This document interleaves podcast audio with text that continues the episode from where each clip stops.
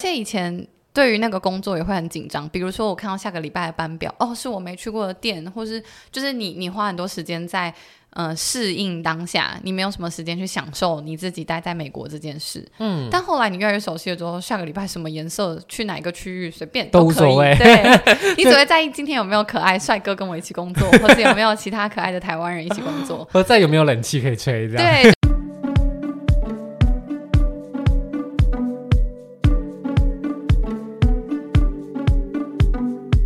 次轩尼和大家分享了美国打工的经验。随着国境解封，大家应该也蓄势待发，准备出发了吧？今天再次邀请轩尼和大家聊聊在美国打工时的生活经验。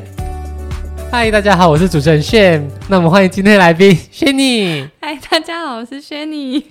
好，那我们上次跟轩尼聊到了他一开始去美国申请打工度假的一些细节。那我们呢，这次更深入的来聊聊看。他在美国工作时候，在职场上体验到的心得和台湾是不是有什么差别，以及他在美国的一些生活的经验跟感受哦。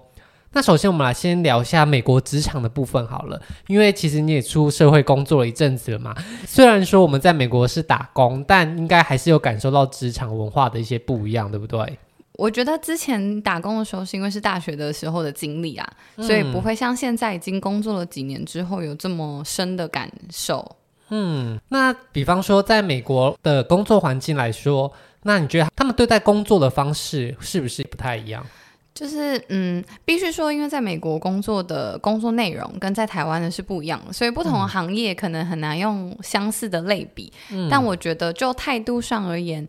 美国人就是我按照我的班表上班，我完成我嗯班表上面今天的工作内容，就是会在准时的时间交接给下一个同事，就结束他今天的工作，就比较不会像台湾的人蛮我们说奴性很高嘛？或是责任感比较重，就是我们会觉得我们希望把这件工作做得至臻完美一点，嗯，所以就会多花了很多额外比不是工时里面所给的时间。来做完我们本本分里面的事情啊，嗯，但在美国他们就是下班了就下班。那如果事情没有做完，他们会觉得那就是留到明天上班时间再做，还是他们就觉得那就完成百分之八十也没有关系？我觉得都这两个都有，但是就是他并没有要加班完成的意思，就是他应该说他们觉得嗯。公司给我这样的公司，他就值得我这样的努力。嗯，那我就做到这样子就好啊。他也不会因此觉得对公司有愧疚，或是因此觉得自己不上进。他们不会有这样的心理。嗯，这个是好像我不知道是台湾人还是华人会有的感觉。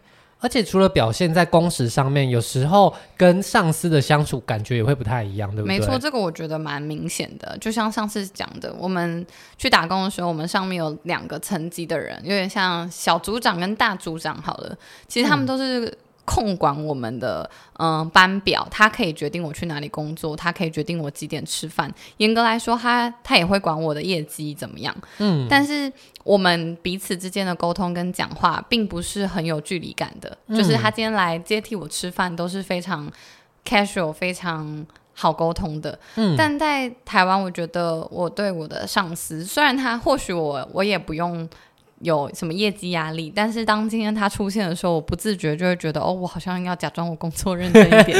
本来在划手机的手机要先收起来。对，就是我会变得比较拘谨。很明显，大家应该都是在上司在的时候就觉得，哦，你好像要加倍认真个几倍。嗯。但我觉得在美国这件事情不太明显，他们大概只有大老板或者整个园区的经理出现的时候才会有这个状况。哦。不然其实大家都像是一个一起工作的 team 而已。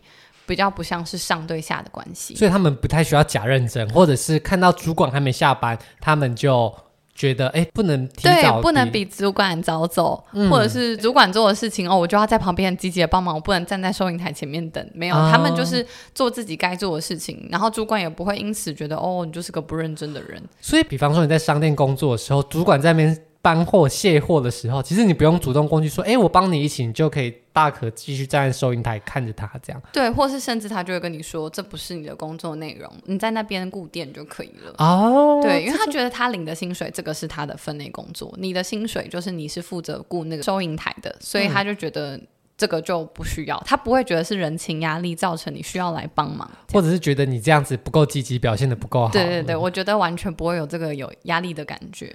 因为上一次我们其实也有邀请居民分享他在英国工作的经验，嗯，他就说，其实，在英国的时候，他们对于工作的分际这件事情也是分得很清楚。嗯，今天下班的时候，他就是。下班，如果你多留之后，他们反而会觉得，哎，你以后不留了，他就觉得你怎么今天那么早走，甚至是呃，主管在加班工作比你晚的时候，大家也会觉得，因为你领的钱比较多，所以你待到比较晚是理所当然的事情。所以这可能就是欧美人士他们对于加班这件事跟亚洲的看法比较不一样。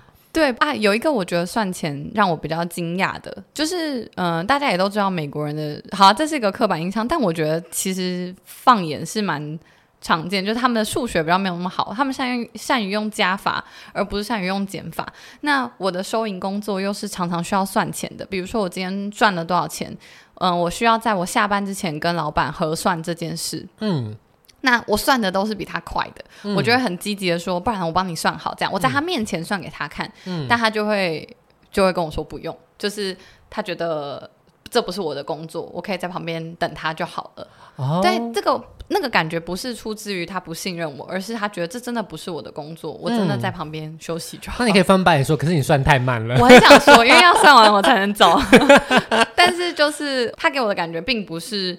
质疑我们的能力，或者是哦不好意思，这样不是，嗯、就是这是这是我的工作。哎，那你在收银的过程中有没有出现过钱算错之类的事情？有，因为我刚刚讲那个算钱的环节是每一次上完下班之后，我们两个要共同做的。嗯，一方面是保障我个人，比如说我今天应该要赚五百块，结果居然只有四百，那其实一百算是在我手身上不见的。嗯，那公司追究会追究到我身上，所以呃，如果我都不在，是老板自己算。那如果今天有小钱，就会有理说不清，到底是老板算的时候他不小心放他口袋，嗯，还是我真的少收了一百块？嗯、有一次就有发生一次这样的事件，嗯，就是老板太晚来接我下班，导致我的工时已经到了，我必须要赶快去打卡，嗯、他就叫我先离开，嗯，但那一次我就被人事通通知说我少了三百块钱，这么刚好，非常多钱，对，嗯、然后我就我就直接跑去 HR 跟他说那一天算，因为我们都有监视器，我就说就真的我没有一起算。算，嗯、所以我觉得这个数字我没有要，我没有要觉得有问题，而且三百块这么具体的数字，三百、嗯、就是三张一百块，很难很难是。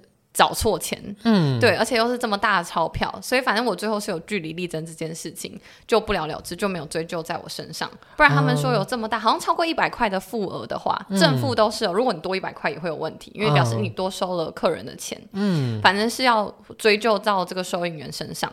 但这件事情因为我去申负，然后再加上都有一些影像证据，最后就没有事情。但也是很刚好诶，如果在那样的情况下突然发现少钱，应该是很紧张的。对啊，我非常慌张，而且我都有自己的数学很有自信。我想说，怎么可能？而且我就在那边，我还我就我刚刚跟你讲的理由都分析给我的老板听。嗯、我说他是一个三张的一百块钱，嗯、怎么样都不可能找错。然后没有那么，我们其实没有那么多超过一百块美金，就三千块。我们没有那么多纪念品是超过这个价格的。嗯、所以其实我根本就不会从客人身上收到这么多。你也不会找出去一百块。对，所以。嗯反正就是听完我的解释，他们觉得合理啦。哦，但是当下我觉得，如果我今天英文不够好，或者是我当下脑子是不清楚的，我可能就是得负担发这三百块的的责任。而且就是刚好在你不在打卡没错，所以我就我就更据理力争说，是 team leader 先没有按照 protocol 进行。哦，所以你是跟他反映说、嗯、这件事情是他让你先离开的，所以这件事的责任也不应该在你身上。对。那除了钱算错以外啊，你还没有在国外工作的时候遇到什么受到委屈的经验呢？有几个是我在比较了解整个工作运作之后，发现自己吃亏的地方。嗯，就是我们每周安排工作的方式是，他们会寄 email 到你的信箱，告诉你下周，比如说礼拜一在嗯水上乐园的商店。然后礼拜二可能是在外面的一个摊贩，嗯、那礼拜三可能是在呃手工皮革，反正你每天都会有排一个工作的地点。那有些工作地点就是我刚刚讲，它是摊贩，我们又是夏天的时间，其实就是晒太阳，嗯、它顶多给你一个遮阳伞啦，嗯、但其实是辛苦的，会流汗的，很热，就是比较实缺的部分。对，那比较好的缺就是它每一个部门都有一个特别大的商店，嗯、比如说游乐器材下来的那个店，通常都是最大的。嗯，对，就是这就像那个那个区域的总。部一样。嗯，那一开始他们都会把我们排在总部，因为总部会有 supervisor 在，他一方面可以给我们一些职业教育。嗯，但是后来你比较熟悉的时候，他就可以把你放在外面的呃摊贩。然后我就发现呢、啊，我明明这个礼拜排的全部都是总部的工作，但怎么每次接我吃饭的人，就是跟我换完之后，我就跑到外面的摊贩了。为什么会这样？你不是应该在哪里就会直接回去该去的地方吗？对，但是严格来说，它的整个园区是分成六七个区域，嗯，所以嗯，team leader 有权利在这个区域里面调动这些人力。嗯，就是比如说今天摊贩那边很忙，嗯、他可以从总店调一个人去摊贩，嗯、对，或是他今天摊贩什么 technique 的问题要提早收啊，就可以把人调回来，或是让人家提早下班。嗯，所以其实严格来说，你我们只会看颜色，就是你今天在哪个区域为主啦。嗯、可是就是明明班表就有写是嗯、呃，比如说美国人的那一位高中生，他要去当摊贩的固店人。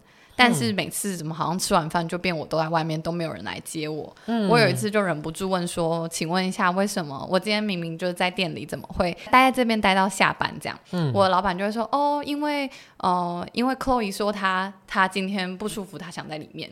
可是我就会发现 Chloe 常常不舒服，Chloe 常常，而且我问了其他台湾人的经验，嗯、就是某几个人就是会用这种方式，那可能有点取巧的换到你舒服的工作。”那这样子，你当下要怎么样去据理力争反映这件事？我我就跟老板说，就是我也不舒服。对，我就说，呃，如果一两次是 OK，但我好像不是第一次遇到 Chloe 不舒服。嗯，然后我的 team leader 就跟我苦笑，但是我觉得他好像就明白。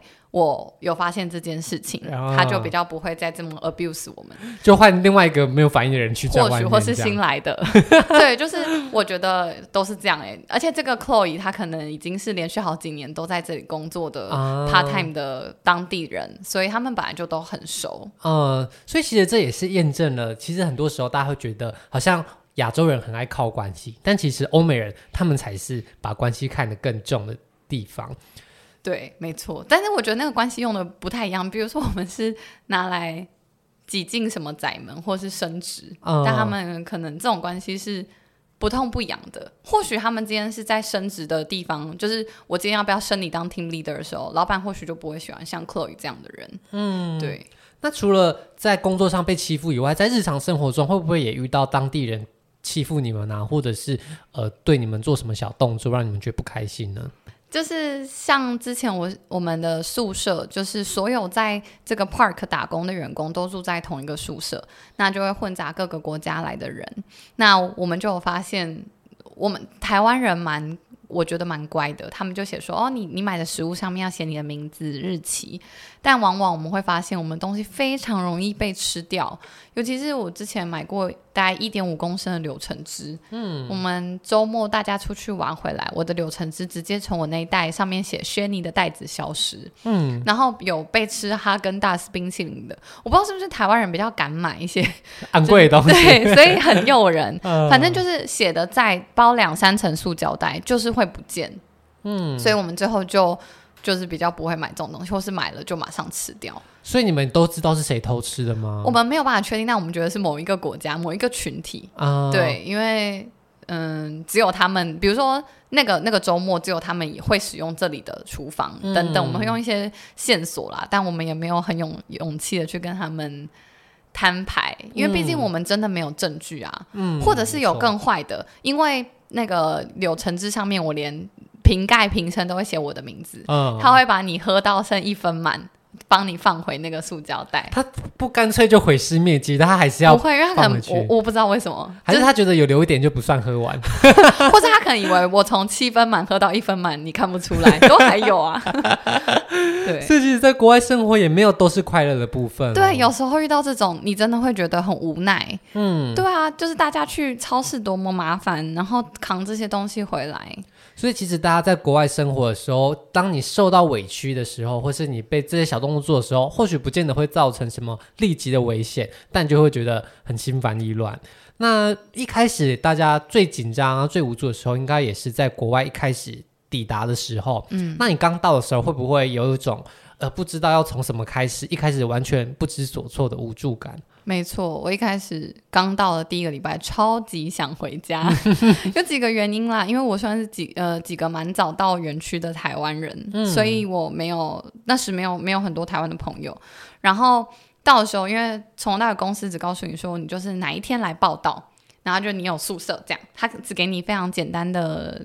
资讯，但我们到了才发现，哦，他真的是给你一个床，诶，连床包都没有，枕头、棉被都要另外加购，而且都是加购那种共用的，反正就是你会不想睡的东西。所以我第一个礼拜都躺我的后背包，然后盖我自己的外套，然后躺在一个没有床包的床垫，就觉得自己好委屈哦。对，然后我就打电话跟我妈说，我觉得我好像来错地方了。那那那那个时候又还没有开始正式上班，好像就是有点像 orientation 的时候，嗯，对，然后就觉得哦。好像一切都很不熟悉，对。但一旦在第二个礼拜有出现一个台湾男生的一个朋友，嗯、他就跟大家说，他好像比较早来，然后住男生宿舍，所以我们一开始是不认识他的。嗯、他就说他可以开车租车带大家去买，那、嗯、我就买到我的床包之后，我就觉得啊、哦，我可以安居乐业了。所以后来生活出现转机，也是慢慢认识更多不一样的人。没错，这些人给予你生活上的协助，把民生问题解决之后就。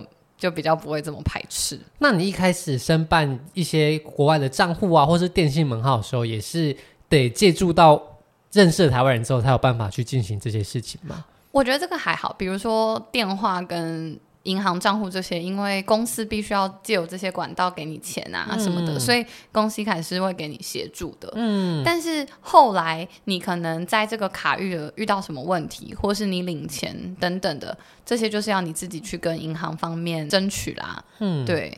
所以其实你的一开始的生活，大部分都是在还不认识什么人的时候，前几天是最无助的时候，随着你。的交友圈越来越广，认识越来越多人之后，你的生活也会渐渐步上轨道。对，那你觉得步上轨道前后有没有什么很明显的差别？比方说，原本周末只能一个人在床上很无聊的划着手机，到现在周末可能有很多有趣的事情等着你去做。对，这个很明显，就是因为你是先来的人，所以你给予后面的人都协助之后，大家还会很把你当做观世音这样。对，很多事情都来问你。嗯，然后就是原本的周末一开始还没有人的时候，你可能就是。窝在那边看你的剧啊，就是不不会想要出门，因为你也没有足够的交通能力。嗯，但最后有了很多朋友之后，我们周末会相约去跟我们游乐园有签约的其他乐园玩，嗯，或者是去附近的城市，或是去发掘附近好吃的东西，就是比较自在，很像真的生活在那个地方，而不是寄居在那个宿舍里啦。就很像越来越融入当地，成为当地活动生活的一部分。对，而且以前。对于那个工作也会很紧张，比如说我看到下个礼拜的班表，哦，是我没去过的店，或是就是你你花很多时间在。嗯、呃，适应当下，你没有什么时间去享受你自己待在美国这件事。嗯，但后来你越来越熟悉了之后，下个礼拜什么颜色，去哪个区域，随便都可以。都无所谓。对，你只会在意今天有没有可爱帅哥跟我一起工作，或者有没有其他可爱的台湾人一起工作，或者有没有冷气可以吹。这样。对，就是你不会就在意说啊，我没去过那里，啊、那里卖什么，嗯、就是不再会对工作内容感到害怕了。所以人其实真的是一个适应力很强的动物。嗯、当你习惯的时候，你才能够越来越享受在当地的环境。所以头几个礼拜应该是最关键、最痛苦难熬的时刻了。对，但我觉得大家就是时间长短，当然每个人不同，但是大家大概都在一个月内就迅速的变成老屁股。那刚刚有提到，你其实到后面认识越来越多人之后，你们会一起相约出去玩。嗯，那你认识的人大部分也是台湾人聚在一起吗？还是什么样的人？我觉得，嗯，台湾人聚在一起这件事情难免。嗯，对，因为。嗯，同一个国家共同的话题真的还是比较多啦。语言就是一个最直接的东西。我们那时候也有很多来自中国的其他就是同事，但是嗯，我们也会一起出去，所以这个我觉得就是语言的确是一个让大家接近最快的方法。然后，但我觉得有比较难能可贵的是，我认识一个哥伦比亚的女生。嗯，我们俩会熟是，因为我们是在同一个区域里面工作。嗯，然后我到现在都还有跟她保持联络。嗯，对，然后她有邀请我去很多次啊，但她就跟我说，哥伦比亚治安很差，他们会有枪，所以你到机场你就要马上跟我讲什么的。就是我很庆幸能够在这一次机会认识我完全不觉得我会认识的国家的人。嗯，对，但是我必须说维系上。还是会有点困难，就是跟比如说我回台湾，我现在还是会跟这些台湾当时的同事们见面。嗯，可是像这个哥伦比亚女生，我就可能只是远远的关注她哦，她现在哦在在做剧场的工作，就是很远端，好像你认识这个人，但其实已经没有任何交集。你们就是君子之交，这样。对，远远的关心他，他有在变好，这样。那如果你们真的有机会见面的时候，还是可以出去一见如故。但是你日常中更密切的联系，可能还是以台湾人为主，对不对？对。那你认识了这么多朋友之后，刚刚有提到你们还会去其他地方一起观光旅行？对，就是在我们学会快速租车之后。就是我们就会用短暂的周末来个一日游啊，或者是两日游。那附近我们因为在嗯宾州，所以我们就去过了费城，然后华盛顿 DC 啊，或纽泽西的海边这样。嗯，所以后来其实你在美国旅行都是跟这些在打工认识的伙伴一起。对，这些就是 out of plan 的东西。比如说，我原本打算工作七周，那我可能后面玩三周再回来。嗯，但是原来哦，其实中间这些周末假日，或者我们会用排假的方式，大家就会拿到一个三天两夜的假期。嗯，那就去一个有特色的地方，这样。嗯，对，那就是都是台湾人自己自己组织起来的。嗯嗯，所以其实这也是意料之外的收获。嗯。那除了这些有趣的地方以外，在国外其实当然也是会遇到一些困境。那除了刚刚提到工作上的困难以外，你在生活上有没有遇到什么让你觉得很麻烦的事情？我觉得印象最深刻的就是一样让我英语能力大增的，是我有一次在看我的薪水单的时候，发现我的账户被扣了一笔七百块美金的罚款。哇，你的。金额都很大哎，要么就三百，要么就七百。对他们，因为他是罚款吧，他可能就是寄出一个比较高的金额。嗯，那这个罚款的缘由是，他说我不够不够余额来扣我刷卡的消费，嗯，所以就很像是信用卡你没有办法缴，就像你刷爆卡了。对，然后他可能就有个循环利率，但美国因为它是 debit card 不是 credit card，所以他用的是一个罚金的方式。嗯，对。然后就直接扣在我新发薪水，可是其实是因为薪水发的时间距离刷卡的时间有落差。比如说，电脑告诉我一号发薪水，五号其实才真正入账，但我可能三号把这个钱刷下去了，所以银行就觉得我不够钱，你怎么可以刷超过的钱？但是明明就是账目上是正确的啊，所以我就为此就认真的拿了我的薪水单，还有这些单据，就直接杀到银行，嗯、跟他说我要。来申付，对，申付这件事情，他们原本跟我说，按照规则，就是他他就把整个嗯账户背后的交易明细全部印出来，跟我说，你研究一下，嗯、如果你真的还有问题，你再来这样。嗯、那我就直接在当场就是。我真的觉得我原本很紧张，我想说我不知道该怎么解释。你看，我要跟他说哦，我这天的钱我这样扣，你们这样明明就是你们时间错误，入账时间什么，我心里想了很多，嗯、我都不知道怎么讲。嗯、但当下我 实在太气了，我真的迅速的噼里啪啦把我想表达全部表达完了。用英文吗？没错。然后之后他们就请经理过来再听我讲了一次，就说好。那他进去查一下，说好，我觉得是我们的疏失，那我们把钱退还给你。嗯、我就对自己觉得我好棒啊！我就是我，我的英文或许。不一定是在工作上的学习，有时候是为了你解决生活上的事情的时候，你就会有突飞猛进的进步。所以你英文最好的时候都是跟人家吵架的时候。没错，就是争取权益的时候，我不想输的时候，并不是在那边 welcome 欢迎光临，厕所在那边，不是这个时候你不会变厉害。厉害就是你扣了我三百，我要告诉你这三百不是我的错。对，你不可以扣我的钱的时候，你就会变得很厉害。所以大家其实遇到这种困难的时候，反正就是肾上腺素爆发的时候，你的语言能力也可能在这个时候提升。对，我反而很珍惜这些意外，因为这些意外都是让我知道，我其实原来可以自己解决那么多事情，还有我的英文能力其实可以救了我这些状况的时候，所以对自己有肯定的。嗯，那除了这些遇到困难的时候啊，你有没有在这段旅行的某一个时刻感觉到很难过或是很后悔？就回到刚刚开始讲的啊，其实到一个新的环境，就是又是异地啦。真的在第一个、第二个礼拜的时候，我有跟我妈说，要不要干脆不要赚钱了，就直接去玩一玩回家。妈妈有没有很霸气的说，回来我养你？没有，我妈就说才去一个礼拜。